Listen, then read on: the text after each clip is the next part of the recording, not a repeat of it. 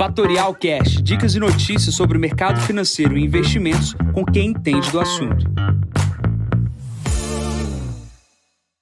Bom dia, investidores. Jansen Costa falando. Hoje, dia 25 de outubro, 7h20 da manhã. Vamos para o Visão do Mercado número 820. Bolsas em queda nessa quarta com resultados corporativos na agenda, começando por parte da China. A China avançou aqui é, uma alta no dia de hoje em função dos estímulos praticados pelo país na emissão de quase um trilhão de yuans em dívida para alcançar a meta de crescimento de 5% em 2023. Esses estímulos já tinham sido antecipados aqui por mim, em função de uma antecipação do uh, Bloomberg, e também chama a atenção uh, esse estímulo fora ali da, da caixinha, né? ou seja, a China fazendo de tudo para tentar bater a meta de crescimento. Com isso, o minério de ferro alcança mais uma nova alta, 3,32% de alta, cotado ali a 109, 119 dólares novamente, né? chegando próximo das máximas do ano. De olho na Vale do Rio Doce. Olhando aqui para a Europa, a gente tem resultados corporativos sendo divulgados, os principais bancos do continente divulgam seus resultados corporativos. Deutsche Bank distribuiu praticamente 1 bilhão de euros de lucro no seu terceiro TRI, a ação sobe quase 5%. O Lloyds fatura quase 2 pontos bilhões de libras no terceiro TRI, a ação cai 2,3%.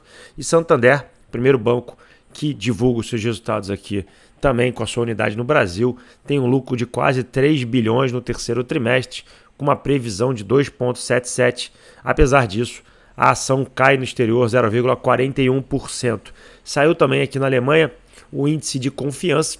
Esse índice veio ligeiramente positivo.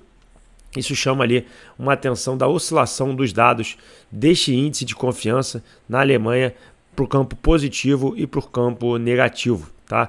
Voltando aqui a falar agora sobre Estados Unidos, ontem à noite saíram dois resultados corporativos das maiores empresas americanas. Né? Microsoft distribuiu é, praticamente um lucro acima das expectativas. As previsões erraram por 27%, o lucro foi 27% maior, né? quase R$ 3,00 por ação de lucro. Isso impulsiona as ações no aftermarket da empresa de quase 5%. É, e os analistas é, olham para esse resultado muito por campo positivo para os serviços de nuvem. Tá? A Azure, que é o serviço de nuvem da Microsoft, surpreendeu positivamente. Olhando para outra que divulgou seus resultados corporativos, que foi a Alphabet, que é a controladora da Google, ela distribuiu, ela lucrou é, 11% a mais né, na sua receita, é, porém desapontou ali no segmento de armazenamento na nuvem, né, que é o Google Cloud. Tá? Isso puxa as ações para baixo, é, quase em 6% agora aqui é, no aftermarket de ontem e, obviamente, na abertura uh, do dia de hoje. Né? O lucro da ação da Google foi positivo, tá? foi acima das expectativas, porém a composição do lucro não agradou ao mercado. Minha visão é que é, são dois gigantes lucrando acima das expectativas, porém com uh, dívida uh, controlada, algumas até com dívida negativa, com muito caixa, com uma, uma relação preço-lucro na casa de 29, uh, basicamente vezes, né? E a ação já sobe no ano quase 60%. Então é razoável que a ação tenha um certo ajuste aqui no curto prazo. Teremos outros resultados corporativos nos Estados Unidos e aqui também no Brasil começaremos a ter os nossos resultados corporativos a serem divulgados. Falando aqui sobre o Brasil, o grande destaque para mim aqui é um relatório da XP com relação à ação da Raizen. Né? A Raizen divulgou sua prévia operacional, é, ela está com, com um aumento ali de curto prazo de incertezas no relação ao forte ciclo de investimentos, porém, é, dado o seu valuation atrativo, ou seja, pelo preço muito atrativo, XP está chamando a atenção do papel.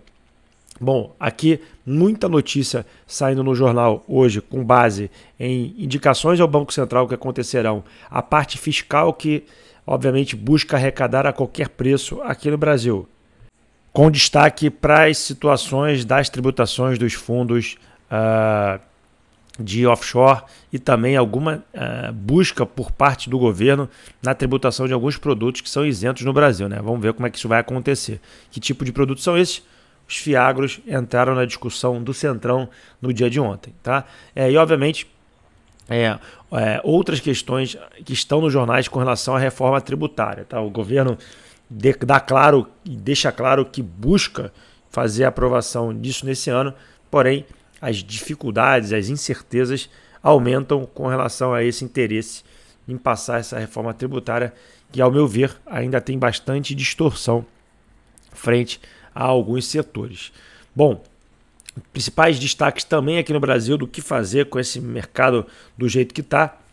A bolsa vem oscilando ali na casa de 115 mil pontos e muita gente vem se questionando a deixar o dinheiro aplicado nos fundos de investimentos e por que esses fundos de investimentos não performam. Tá? A gente tem visto um saque massivo de pessoas dos fundos de ações. Então vai aqui primeiro o movimento que a gente vem fazendo. A gente vem tirando dinheiro de fundos de ações das pessoas, as pessoas que continuam querendo exposição à bolsa, a gente vem colocado em carteiras, carteiras recomendadas que vêm performando melhor do que os fundos e não pagam taxa de administração. Tá? Carteiras automatizadas que você pode colocar na sua carteira e, obviamente, esse rebalanceamento não depende de uma ação sua, ela acontece de maneira automática.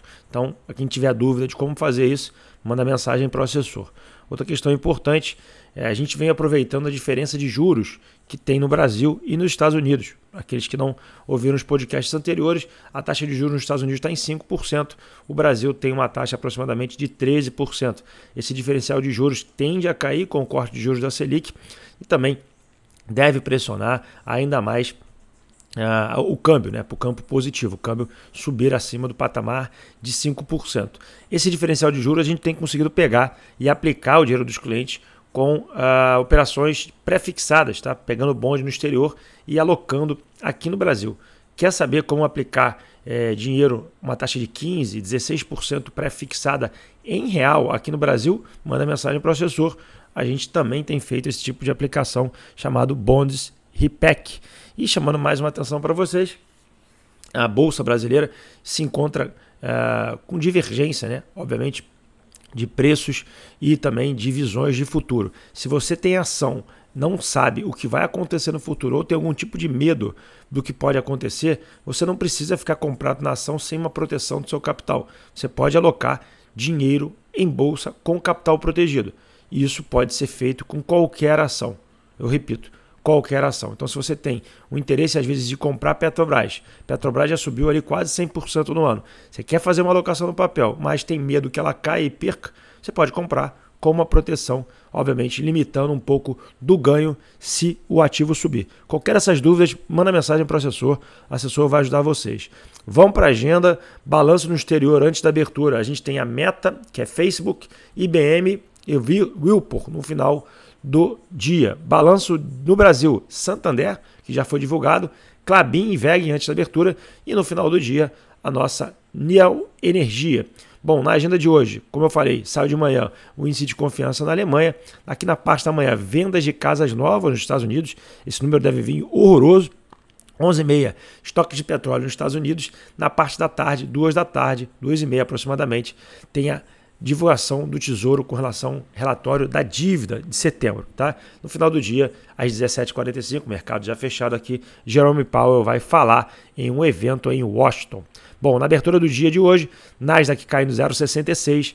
Na Ásia, todas no campo positivo, exceto Coreia do Sul, que cai 0,85.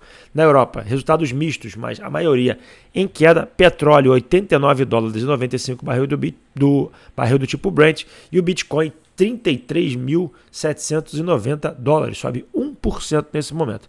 Bom, eu fico por aqui, desejo a todos uma ótima quarta-feira, encontro vocês amanhã para mais um novo podcast. Bom dia a todos, ótimos negócios. Tchau, tchau. E esse foi mais um Fatorial Cash. Para mais novidades e dicas sobre o mercado financeiro e investimentos, siga Fatorial no Instagram, Fatorial Invest.